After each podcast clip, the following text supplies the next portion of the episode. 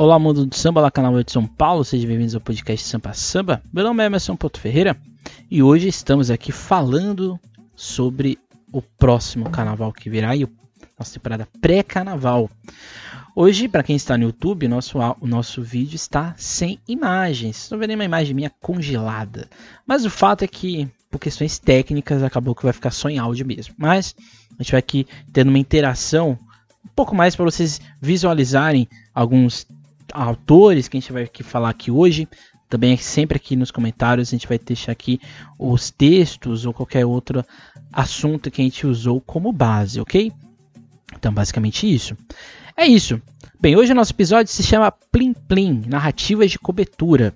Ou seja, vamos falar aqui hoje da mídia televisiva, ou da mídia televisionada, ou radiodifusora, ou qualquer outra escrita que historicamente fez o Carnaval de São Paulo, o Carnaval como um todo, se projetar nacionalmente, no caso aqui de São Paulo, estadualmente ou dentro do município da cidade. Então é isso. Antes de mais nada, não deixe de seguir a SASP nas suas redes sociais, Instagram, Twitter, Facebook e outras coisas mais. Aqui no YouTube, não deixe de curtir, comentar e também de compartilhar esse vídeo caso você tenha gostado e assim por diante. É isso. Bem, o processo de cobertura carnavalesco no Brasil, ele passa por vários momentos, né? Mas eu acho que quando a gente fala da cobertura carnavalesca, a gente fala exatamente de um ponto importante de disseminação do Carnaval de São Paulo, seja por meio de programas de rádio que historicamente patrocinaram com batalhas de confetes ou disputas de cordões, ou disputas de escolas de samba, ou qualquer outras disputas, disputas carnavalescas, a rádio tinha um papel muito importante. Você não tinha imagem, mas você tinha um fácil acesso e disseminação perante a população da cidade, do estado, do Brasil, assim como todo. Então, durante muito tempo, o rádio foi o principal ponto de discussão, até mesmo de difusão do carnaval dentro da cidade e assim por diante. Com o passar do tempo, e principalmente com a oficialização da cidade, do carnaval pela prefeitura, os principais jornais da cidade, que seriam o Estadão e a Folha de São Paulo, passam também a fazer cobertura, com ou com cadernos especiais sobre o carnaval, ou com várias entrevistas a carnavalescos e personalidades das escolas da, na época. Mas também o carnaval ele passa por uma disseminação também na escrita, é, no caso, com o passar dos anos ali, nos anos 80, 90, com a inserção da televisão. Que a gente vai ter Band, a gente vai ter a Cultura, a gente vai ter a Manchete, a gente vai ter a Globo com maior protagonismo, também com maior é, tempo de transmissão e tempo de, de disseminação, né, de poder do que é levado na casa das pessoas, né? a Globo ela tem um monopólio do, da transmissão carnavalesca, a gente tem uma disseminação um pouco maior e até mesmo em larga escala fora do país, que seria ali a, essa cobertura internacional que a Globo tem. Então, ou seja, a cobertura carnavalesca ela foi essencial para que o carnaval se tornasse efetivo ou, no caso, para as escolas também fossem reconhecidas dentro dessa estrutura existente dentro do país e assim por diante. Então, dessa forma, a gente tá, é, quando a gente fala desse período, a gente está falando de grandes, é, grandes jornalistas, sejam eles do rádio, da escrita, da televisão. Eu vou citar aqui dois que eu acho que são essenciais para a gente entender esse processo, que é o Hamilton Cardoso e o Evaristo de Carvalho. Né? O Hamilton Cardoso, ele trabalha principalmente na lógica da da imprensa escrita, ele trabalhou durante muito tempo na Folha de São Paulo. O Hamilton de Cardoso, ele era extremamente politizado, ele era uma figura ativa do movimento negro dentro da cidade de São Paulo. Ele, ele tem um processo tardio de conclusão dos seus estudos, mas quando ele conclui, ele vai se iniciar, né? ele vai se enveredar por esse processo da comunicação em concomitância com a lógica do movimento negro. Ele participa também do SECAM, que é o teatro negro dentro da cidade de São Paulo, e ele tinha uma proximidade muito grande com uma outra pessoa que a gente já falou aqui no nosso podcast, que é a Teresa Santos. Mas o Hamilton Cardoso ele vai ter uma percepção do carnaval com uma força cultural e também de protagonismo negro dentro da cidade de São Paulo ali nos anos 80, quando de fato ele vai se aproximar e também ele vai trazer isso na sua cobertura jornalística na Folha de São Paulo. O Hamilton Cardoso, ele tem uma entrevista genial, para mim é uma das melhores dele na parte carnavalesca, com o seu Nenê de Vila Matilde. Uma das poucas entrevistas grandes que o seu Nenê deu. E assim, é uma matéria sensacional que conta a história do seu Nenê, da escola e outros aprofundamentos também. Então, Hamilton Cardoso, ele tem um trabalho fundamental na transmissão carnavalesca impressa na cidade de São Paulo e também porque ele tinha uma, uma ideia, ele tinha uma noção da importância do carnaval culturalmente dentro de um jornal como a Folha de São Paulo, um jornal historicamente elitista e que ele disseminou durante muito tempo é, o que era a lógica carnavalesca dentro da cidade e assim por diante. Outra figura que é importante a gente lembrar é exatamente o Evaristo de Carvalho, o Evaristo de Carvalho, ele, assim como o, o, o Hamilton Cardoso, ele tem uma participação de um protagonismo da cultura negra. Ele não era exatamente um ativista negro, mas ele é ativista do samba. Ele começa na rádio, na Rádio Teatro dos Negros, em que ali ele participa de várias questões, ele dá ali uma voz, um foco muito grande ao que é a cultura do samba.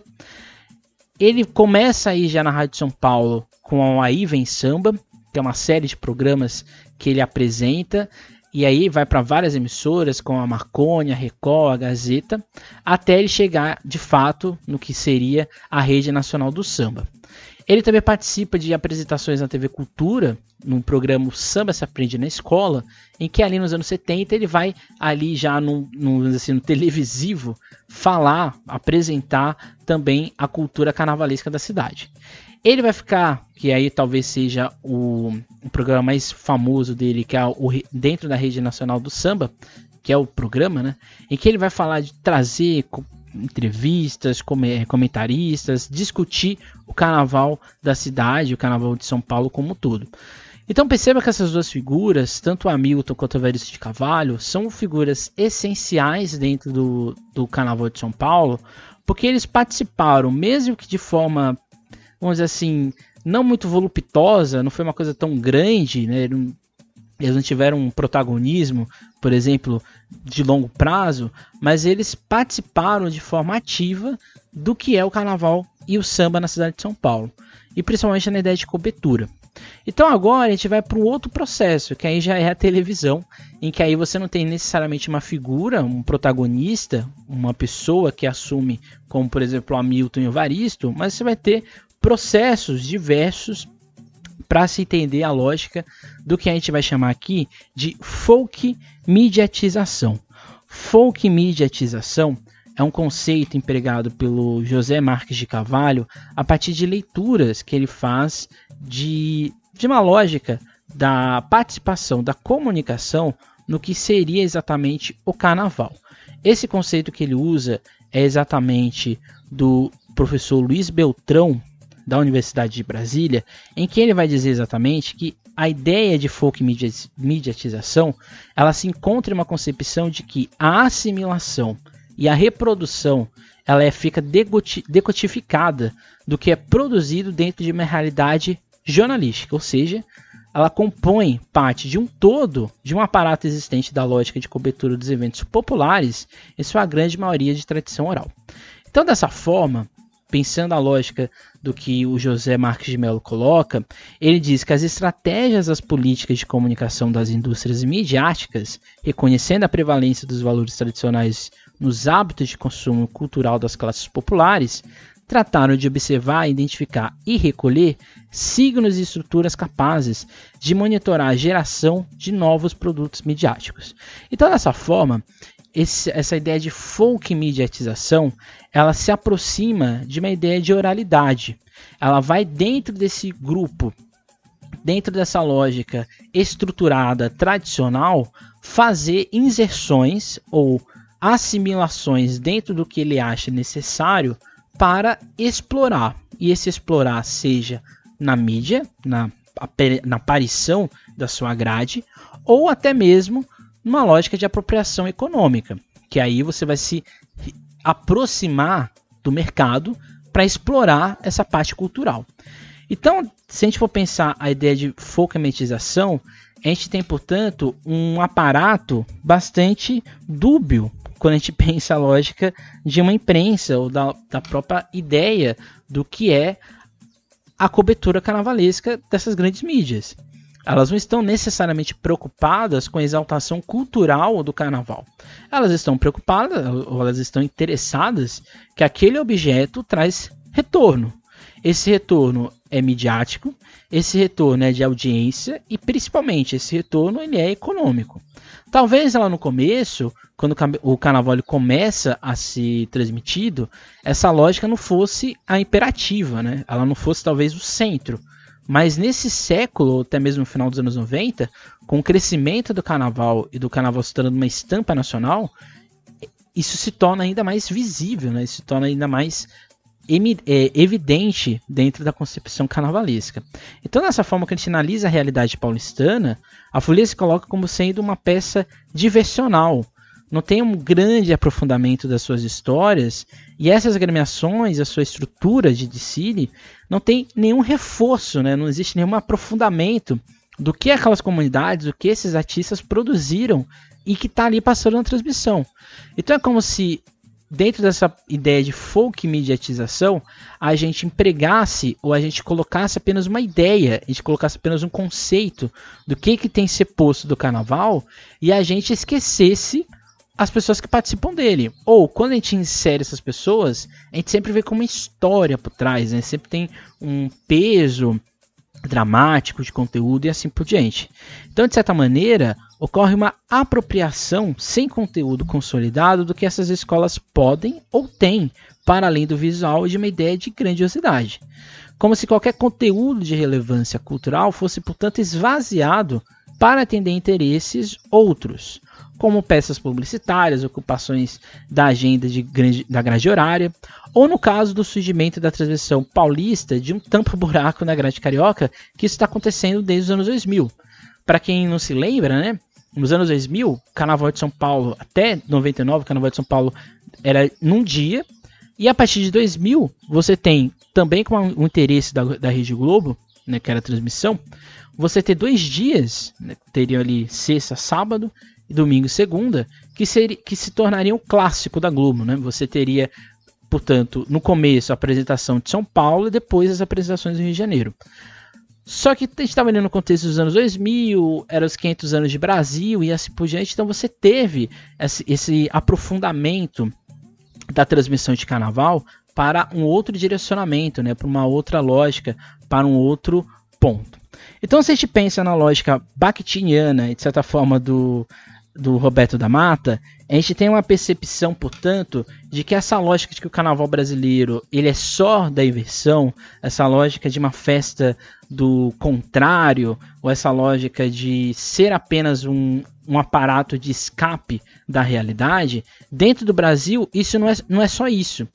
Claramente isso existe dentro do carnaval brasileiro, mas o carnaval como um todo, seja de escola de samba, de bloco, o, o o carnaval em si, ele se tornou uma estampa, né? ele se tornou um vetor da identidade brasileira e uma peça fundamental para o funcionamento econômico.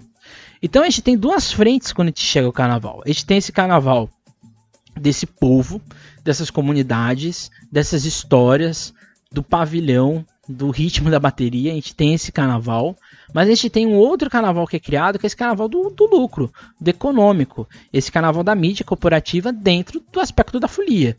Então é como se você fosse aos poucos esvaziando, né? Você fosse aos poucos criando elementos dos mais diversos para você criar um um vazio. Acho que essa é a grande verdade. Isso significa que isso é um problema? Como eu já disse aqui, a gente tem uma série né, que a gente fala de cultura e mercado econômico. Isso não é um problema. O problema é quando isso tem interesses por trás. Então perceba que esse interesse também é de quem faz a transmissão carnavalística. Quando a gente pega, por exemplo, as mídias de carnaval, por exemplo, a SASP, a SASP não está ali com interesse comercial, ela não está ali com interesse de produzir economicamente ou de ter economicamente um retorno daquela transmissão. A Globo e outras, e outras redes que fazem que fizeram a transmissão midiática televisiva, o, a, por mais que você tenha um interesse cultural que existe, o interesse também é o retorno econômico que isso vai dar, que vai dar. Não é uma coisa que não existe, não é uma coisa que está é, tá afastada de uma realidade. Então, dessa forma, esses veículos de imprensa, eles trabalham, portanto, numa dupla operação. Eles não estão ali porque eles querem somente, né? eles estão ali porque eles têm um outro interesse. Então, são os veículos de imprensa, como a gente já disse, que colocam a magia ou costuram é, as visões sobre o que segundo Carnaval desenvolve. E aqui citando o José Marques de Mello, eles constroem imagens que seduzem indivíduos e multidões, induzindo-os às práticas de atos diversionais no interior das residências ou nas praças, nos clubes ou meios das ruas. Mas também influíram para dar-lhe uma fisionomia concetânea com a natureza da sociedade capitalista, homogeneizando e, ao mesmo tempo, mercantilizando. Ou seja, dessa maneira, a comunicação descobre o carnaval como uma fonte de lucro e de renda. E acopla como sendo parte de uma realidade nacional algo que se populariza com grande força nos anos 70 e 80 e que indiretamente ou de forma direta afeta o progresso do que seria o cortejo carnavalesco. Por quê, né? A gente vai ter, se vocês forem é, analisar é, eu faço isso porque boa parte da minha pesquisa atual também envolve a imprensa, né? Como a imprensa se, se di, dialoga né, com o carnaval. Mas se a gente pega ali nos anos 90, nos anos 90, a gente vai ter várias, várias exceções de produtos, de carro, de, de açúcar, de relógio e assim por diante, que vão sendo inseridas seja nos momentos de chamar o tempo do desfile, seja num vácuo que existe ali no momento. Então é como se o carnaval fosse visto pela imprensa e por boa parte da parte do mercado que move, né, que tem o, o interesse de fazer o patrocínio, vê o carnaval como uma possibilidade de estampa da sua marca. Então isso, é, isso faz com que esses contratos sejam extremamente milionários, é muito dinheiro que gira dentro dessa estrutura. Isso faz com que as escolas elas sejam parte, vamos dizer assim, ilustrativa, como se fosse pago um cachê para elas participarem desse evento. Então, sem elas, o evento não acontece. Então, por isso que o, essa ligação que é tão intrínseca entre as escolas de samba e a mídia, no caso aqui a televisão, ela não ocorre por, por simples querer, ela ocorre por necessidades, ela ocorre porque há um investimento. Claramente a gente tem vários interesses para as escolas de samba, esse interesse é extremamente importante porque é valorização da sua cultura. Mas essa valorização não é só da cultura. Perceba que essa, essa valorização ela tem um profundo é, aspecto ali por trás de gerar receita e gerar renda. Porque ali nada é de graça, né? Nada no sambódromo, quando a gente está ali no, no, na arquibancada, nas cadeiras ou está na pista, nada que está ali é de graça. Tudo ali tem um interesse. Tudo ali se direciona para um ponto. E aí vão ter várias perspectivas, várias formas de a gente interpretar essa lógica. Então, assim, para o José Marques de Mello, ele faz um questionamento, né? como essa manifestação de, de criatividade popular pode ser aceita e transformada numa mercadoria que tanto influencia, que tanta influência vem exercendo via meios de comunicação, né? Então, por que o carnaval ele se, eh, vamos assim, se inclinou para isso? Eu acho que ele não é que ele se inclinou, ele sempre se inclinou para isso, né? Porque se a gente pega lá nos anos 40 e 50, quando a gente tinha os concursos patrocinados pelas rádios, pelas, pela, pelos jornais impressos, já ali já tinha interesse nessas escolas. Elas cada uma dessas escolas de samba, eu sempre brinco, né, que o Tobias ele foi um dos, um dos primeiros empreendedores do Carnaval de São Paulo, né? Assim como o seu Nenê e outros vários. Mas essa, esses, essas pessoas, elas tinham uma noção de que elas precisavam ter visibilidade e elas precisavam ser respeitadas. Então, quando elas, a, a, o carnaval se associa ou se aproxima da imprensa, essa, lembrando aqui sempre que essa imprensa grande, né, corporativa, midiática, eles se aproximam porque eles têm um interesse. Né? Eles sabiam que isso era, necessário, eles sabiam que isso daria legitimidades. O outro ponto, e aí que é o, talvez seja mais problemático, é que uma possível resposta a esse questionamento é exatamente do polimento que existe dentro da forma carnavalesca e que afasta os elementos, vamos dizer assim, rústicos do que eram exercidos, do que eram feitos. Então é como se ao longo do tempo, e isso em São Paulo é muito visível, né? Ao longo do tempo, a transmissão carnavalesca de São Paulo, ela vai limpando a imagem. Ela vai tirando pessoas da pista, ela vai se preocupar com coisas grandes, ela vai se preocupar com uma organização das escolas. É como se isso também fosse interessante para a televisão, porque fica tudo ali bem feito aos olhos do, de quem quer a organização, esse polimento. E a gente vai afastando os pandeiristas, a gente vai afastando as alas dos passistas, a gente vai afastando as alas ali, esse componente em, em êxtase, por estar ali representando essa escola. Então você substitui esse carnaval do espontâneo, da alegria, e você vai colocando um carnaval técnico e direcionado por interesse. A Globo, né, se a gente pega a transmissão da Globo, ela não vai criticar isso, não é o ponto principal ali desse ponto, desse questionamento dela. Ela quer transmitir, ela quer transmitir, ela quer que as coisas sejam bem feitas, e estando bem feitas, vai ilustrar as suas marcas, vai ilustrar o que ela está fazendo. Então, assim, é, o que podemos a gente ter em mente dessa, dessa reflexão toda é que a cobertura carnavalesca, portanto, ela vai se direcionar ou ela coloca-se um direcionamento para o grandioso enquanto forma de cobertura, que logo na ação do presente apresenta sentido de composição. Então é como se só o instante importasse no que está sendo passado na televisão. Não importa o que aconteceu antes e o que aconteceu depois. Não importa o que a escola fez e o que a escola deixará de fazer. Não importa se aquele desfile vai afetar ou não os rumos daquela agremiação. O que importa é que exista. Existindo essa lógica, existindo aquele evento, existindo aquela, esse contexto todo, então tá maravilhoso, não importa. Então é como se a transmissão ela só quisesse falar daquele presente. E quando ela coloca o passado, é um passado com fetiche. É um passado que tem um interesse por trás e é um interesse que não é necessariamente de grandeza daquela agremiação, é mais ilustrativo. E não há, não há dentro da transmissão, por exemplo, em qualquer outro programa que a Globo faça, pensando aqui o Canal de São Paulo, discussão do que é a festa, do que a festa vai fazer, uma, uma ideia de conceito do que, tá, do que está sendo feito no Carnaval de São Paulo. Não é essa crítica, e aqui crítica não é falar se está bem ou mal, é fazer uma crítica do contexto artístico que nós estamos vivendo, fazer uma, uma questão do futuro, de tendências, e assim por diante. Isso não acontece, isso não é posto. Então, assim, a cobertura jornalística ou a televisão apenas noticia como um vetor de crônica do que é aquele momento.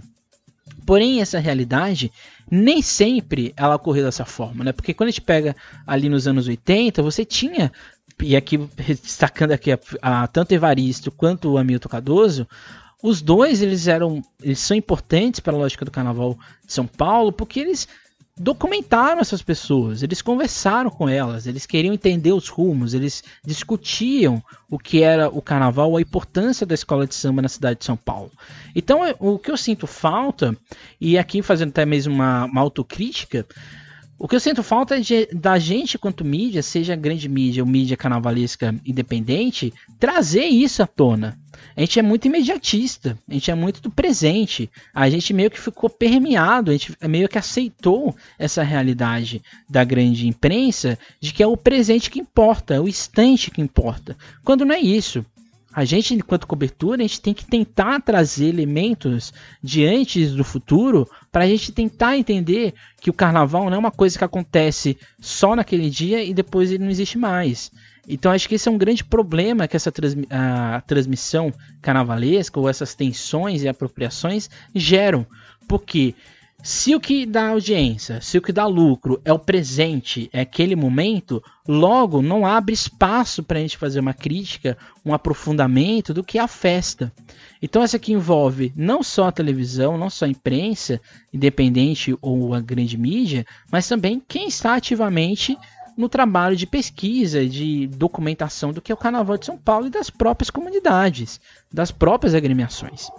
Então, a gente não pode deixar se permitir que a lógica carnavalesca ela fique exclusivamente direcionada para como se fosse um, entretenimento ilustrativo, né? Como se tudo fosse estivesse ali para entreter, para gerar essa ideia de diversional, né? De dessa diversão que não é só isso, é isso também, mas existe ali uma mensagem, existe ali toda uma produção artística, de conceito, de cultura, que tem um interesse. Então, ou seja, isso é muito comum na transmissão da Globo, ali nos anos 80, é, 90 e 2000, que o Carnaval de São Paulo, quando ele era transmitido ali, William Bonner, depois Cláudio Machado e outros vários, o Tramontina, não tinha nenhum aprofundamento, era tudo tão raso, não tinha linearidade, você não, não você não sabia se você estava no começo, no meio ou no fim do desfile. Você não sabia quem estava ali na sua frente, era como se aquilo ali fosse só para amassar como se estivesse ali só para ilustrar aquele momento, ocupar a grade da, do desfiles da cidade da Globo e isso é tão visível porque às vezes quando tinha o grande prêmio de Fórmula 1 e era no horário ali que, por exemplo, convergia com, com, a, com os desfiles, a Globo simplesmente cortava no meio e transmitia o desfile e esquecia, entendeu? Ou, ou até mesmo não transmitia as primeiras escolas e passava um compacto dentro do, das escolas ali, né? No, no intervalo, né? No terminal do desfile e no começo da outra, passava um compacto ali para as pessoas entenderem o que acontecia. Então, ou seja, esse, esses anos 90 é, principalmente na Globo, não tinha nenhuma preocupação do que era feito. Isso só vai se tornar padrão, isso só vai ficar hegemônico ali nos anos 2000, em que a transmissão do Rio fica muito semelhante à de São Paulo, mas era com objetivo. O objetivo era falar dos 500 anos do Brasil, e ali tinha um outro interesse, um interesse histórico, né, de atrair o público e assim por diante. Então assim, agora a gente vai entrar num, numa outra ideia, que é uma ideia da Ivana Fekini, televisão e presença, uma abordagem semiótica da transmissão direta, em que ela vai falar exatamente desse tópico. O que seria a transmissão direta, né? Do jargão popular seria exatamente o ao vivo, né? O, o que é transmitido, né? Como se estivesse aqui na transmissão, não dá pra ver porque vocês estão vendo a minha imagem, né? A quem tá no YouTube, né? Mas é como se estivesse aqui do lado um ao vivo, né? Então é a, é a sensação de que eu estou aqui neste momento falando com vocês, né? não tem nenhuma interferência, tudo acontecendo aqui sem nenhum roteiro ou algo do tipo. Então, para Ivana, o que marca toda a estrutura da mídia televisiva, a grande detetora do que existe no contexto carnavalesco de escola de samba, é em sua posse todo um aparato de câmeras, jornalistas, estúdios e apresentadores que no direto mostram um recorte aéreo de tudo que passa no sambódromo. E aqui citando a autora, é uma operação que permite a produção, a transmissão e a recepção de um programa de modo simultâneo. Então, ou seja, esse ao vivo ele passa é, não tem jeito, né? Quem aqui, quem, por exemplo, quem era criança e normalmente acompanhava o carnaval pela televisão era e gostava de carnaval era aquela sensação de, de ansiedade, né? porque era aquele, né? Vai começar a festa, tinha aquela vinheta, aí começa pelo alto, sempre pelo alto, né? Começa com um helicóptero sobrevoando o sambódromo, aí você tem a concentração, aí depois você vê os comentaristas, né? Que estão ali na bolha, vendo ali a monumental, ali, aquela, toda aquela estrutura de grandiosidade. Tudo isso é feito com, com uma lógica de atrair o público, de tentar prender ele, ver a grandiosidade daquele, daquele lugar, ver que aquele que, que, esse, que este espaço, né, ele tá pronto para um entretenimento. Aí você vai falar, chama o repórter que está na concentração, na dispersão, na pista e assim por diante. Então, seja, você vai criando esse clima de ao vivo, como se você fizesse parte da transmissão. Então por isso que às vezes quem não é do mundo, quem é do mundo do carnaval, não gosta da transmissão, porque a transmissão não é feita para você que gosta de carnaval. A transmissão é feita para entreter as pessoas em casa. E aí essa transmissão direta, ela tem esse compromisso, ela é toda roteirizada, ela tem todo um, um mecanismo para se chegar ali e assim por diante sucessivamente. Então a autora ela coloca alguns elementos dentro desse contexto televisivo que criam essa, essa sensação, né? O primeiro delas exatamente a linearidade temporal das ações e a exerção dentro de discurso de tempo presente. Antigamente, o Carnaval de São Paulo, isso vai acontecer ali no final dos anos 90, em que a linearidade do que estava acontecendo na pista passa a ser comum ao que estava sendo apre apresentado no desfile. Isso já acontecia no Rio de Janeiro, mas em São Paulo a preocupação vai acontecer mesmo, de fato, com o passar é, do tempo. A partir dos anos 2000, de fato, a Globo vai trabalhar com roteiro. Então, os comentaristas eles vão falar do, eles vão falar do enredo, eles vão falar de fantasia, alegoria, de, de coreógrafo e assim por diante. Então você tem uma preocupação de mostrar uma linha do tempo do que está acontecendo naquele instante, naquele momento. Isso daqui faz com que os âncoras sejam, um, sejam protagonistas dessa transmissão e, ou seja, fazem também com que eles sejam extremamente necessários para transmitir essa mensagem. O segundo ponto é a necessidade de colocar no telespectador ângulos, tomadas de imagens lentas e repórteres na pista para mostrar que se trata de algo do presente e do agora, que coloca o espectador de casa imerso naquele momento. Então, assim, quem está aqui no YouTube, eu vou colocar aqui algumas imagens para a gente tentar entender isso que eu estou falando. Quando a gente pega aqui esse desfile da Gaveza Fiel de 98, você perceba que a preocupação dos ângulos que a imagem tem é o que? De tentar gerar essa grandiosidade. Então você tem, por exemplo, nesse primeiro momento, aqui a comissão, lá atrás você tem um abriá você tem o um sol nascendo, então seja, é o amanhecer, né? É esse despertar, essa lógica de que nesse, nesse escape lá profundo, nessa profundidade, você tem exatamente o que? Uma lógica de que você em casa está vendo o sol nascer junto com a Gaveza Fiel. Mas quando a gente olha para as outras imagens, você olha o que? Os detalhes, né? os focos, coisa de que quem está na pista no sambódromo não vê. Então é como se você estivesse em casa, você fosse um telespectador e, vamos assim, privilegiado. Você está vendo detalhes, está vendo a expressão das pessoas, está vendo as esculturas. Então, ou seja, quanto mais belo o desfile, quanto mais grandioso for o desfile, mais a, a a transmissão vai se preocupar com isso, com os detalhes, com mostrar ângulos, com mostrar tomadas aéreas e assim por diante, para que o telespectador de casa se sinta o quê? Dentro da pista, dentro do sambódromo. Quando a gente olha essa outra imagem aérea do desfile da Gaviões da Fiel também, a gente tem o quê? A gente tem como esse carro ele é tão grande, né? Você vê ali as pessoas pequenininhas, você vê as esculturas, você vê a luz, você vê, por exemplo, como ele ocupa a pista, a largura, seja né, a largura ou comprimento. Existe aqui um interesse. O interesse aqui é mostrar que esse carnaval de São Paulo ele também já não é tão pequenininho. Essas tomadas aéreas elas passam a ser comuns de fato no Carnaval de 2006, em que quase todas as escolas têm essa visão aérea como foco, como protagonista. E isso vai sendo aprimorado com o passar do tempo. Mas o que é mais comum é exatamente o que? Quando a Globo, anteriormente, né, quando ela tinha bolha, ela pegava exatamente os seus comentaristas e colocava sempre ao lado de um carro para falar, olha como esse carro está grande, né? Olha a grandiosidade dessa escola. E era o quê? Para mostrar a proporção, né? Para mostrar que essa torre, junto com o carro, existe ali uma dimensão de igualdade. Isso também vai começar a ser comum no Carnaval de São Paulo a partir dos anos de 2008, quando de fato as alegorias elas se tornam gigantescas e de forma, vamos assim, popular, disseminada entre as escolas. Isso vai ser muito mais comum.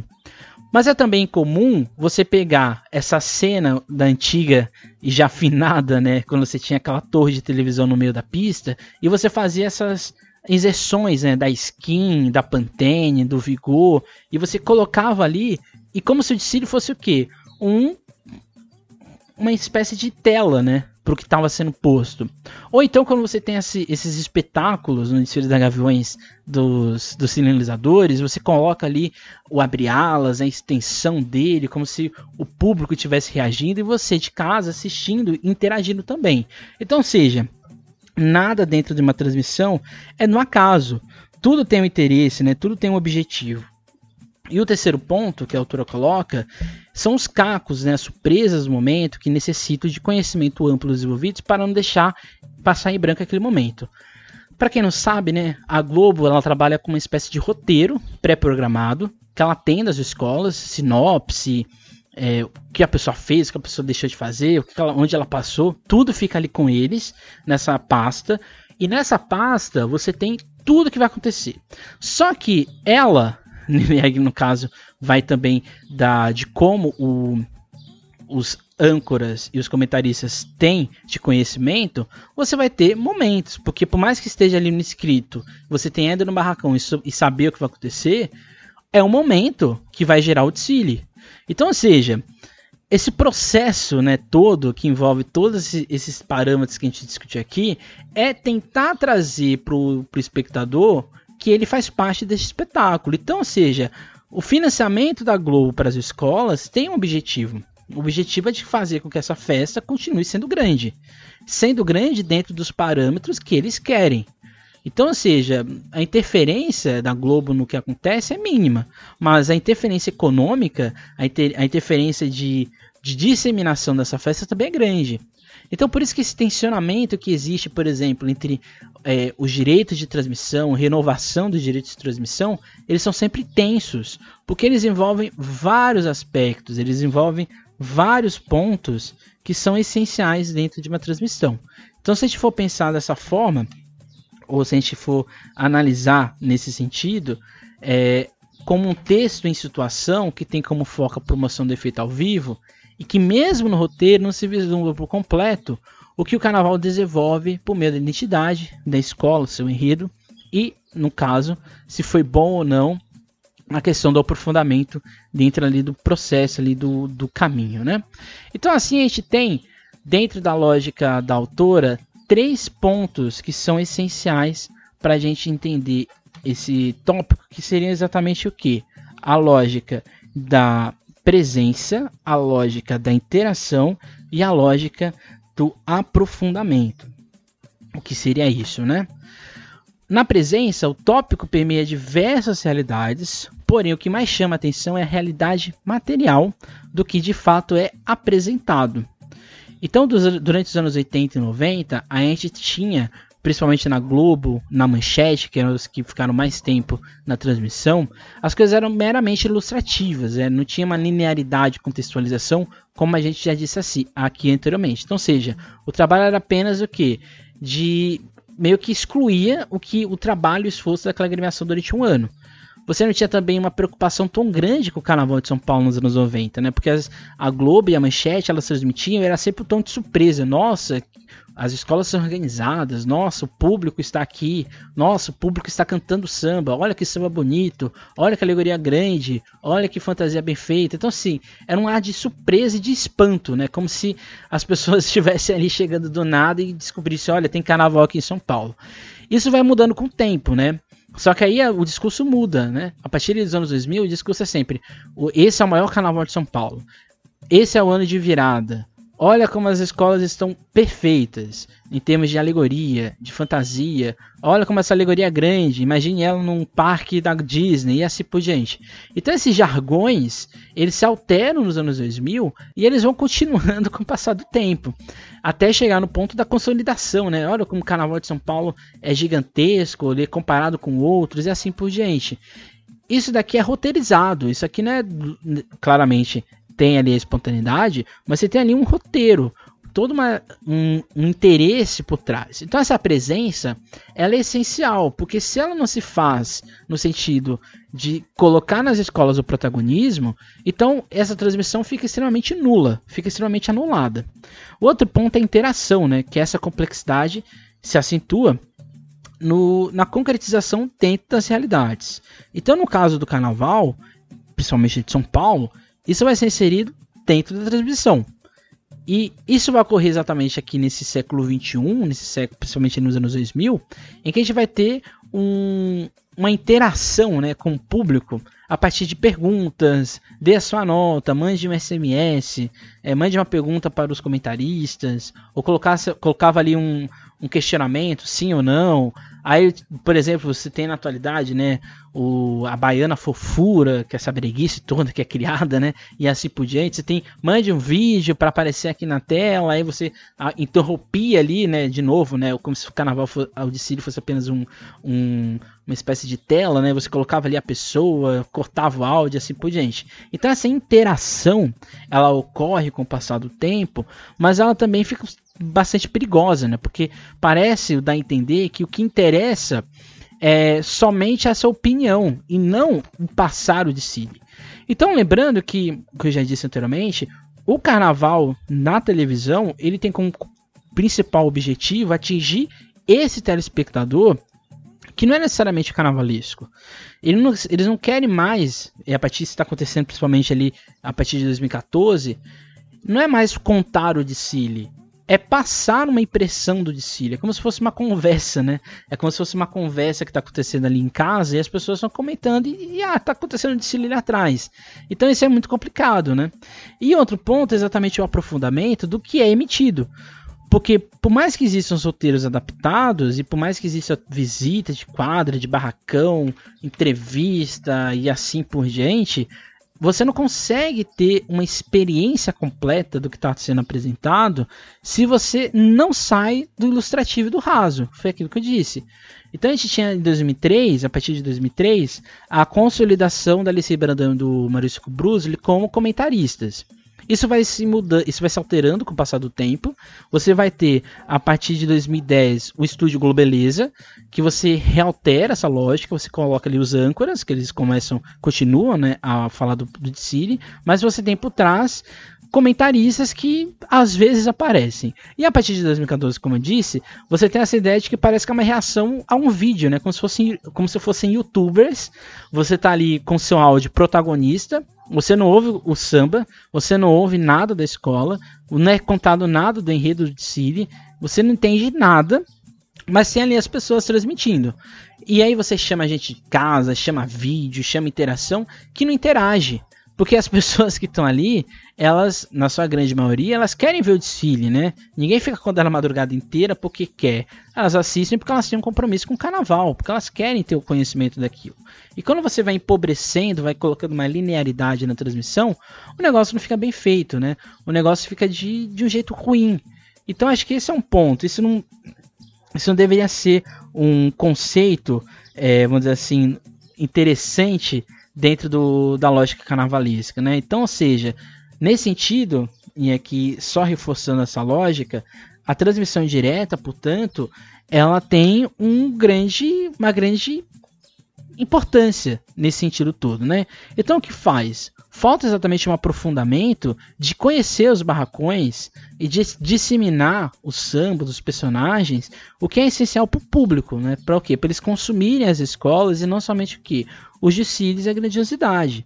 Então a importância de programas com, que criam um clima de carnaval é essencial para que a transmissão fique mais enriquecida. Porque se o Carnaval de São Paulo é tratado para aparecer só ali no SPTV, uma reportagem ridícula que às vezes fazem para falar das escolas, que não mostra quase nada, isso não é engrandecer a marca. Você não está engrandecendo o Carnaval de São Paulo. Você está apenas fazendo aquilo ali, porque talvez tenha alguma obrigação, e você apresenta ali os desfiles e acabou por ali.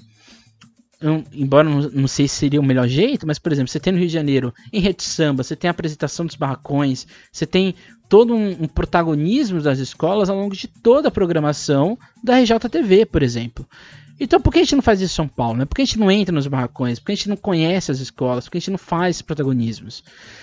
Vou fazer aqui uma, uma espécie de, de é, de, não de minha culpa, mas eu acho que para a gente também falar que existem é, tentativas que isso melhore, é exatamente a seleção do samba que vai ao ar hoje, né?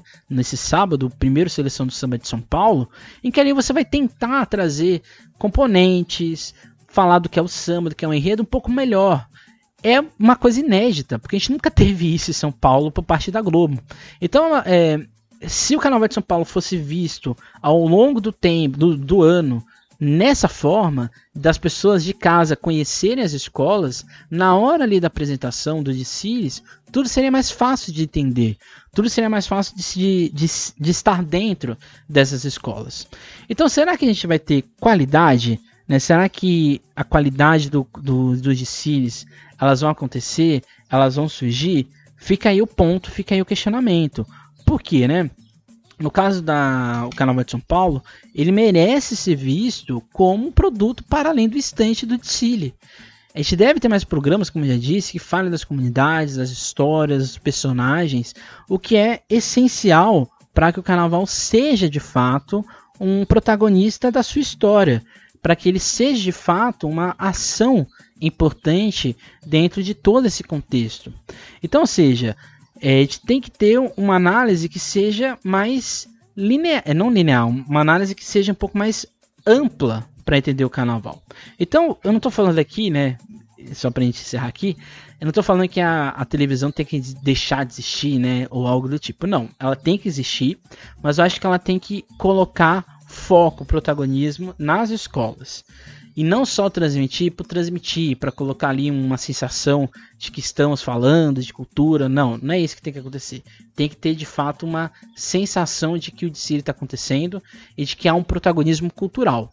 Acho que isso faz com que as pessoas tenham uma outra interpretação de carnaval e que de fato o Carnaval de São Paulo seja protagonista, como repito, repetindo, da sua história e não como uma história a ser contada de acordo com o que os interesses da televisão querem.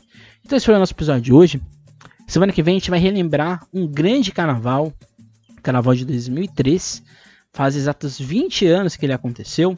Então a gente vai relembrar o carnaval de 2003, as escolas, os desfiles, acontecimentos e assim por diante. Então é isso, gente. Até a próxima. Hoje tem mini desfile aqui da, da Liga. Então, se você quer ver o mini desfile ou algo do tipo, não deixe de nos ver aqui também, né? Então é isso. Até a próxima. Nunca esqueça e nunca deixe de sambar.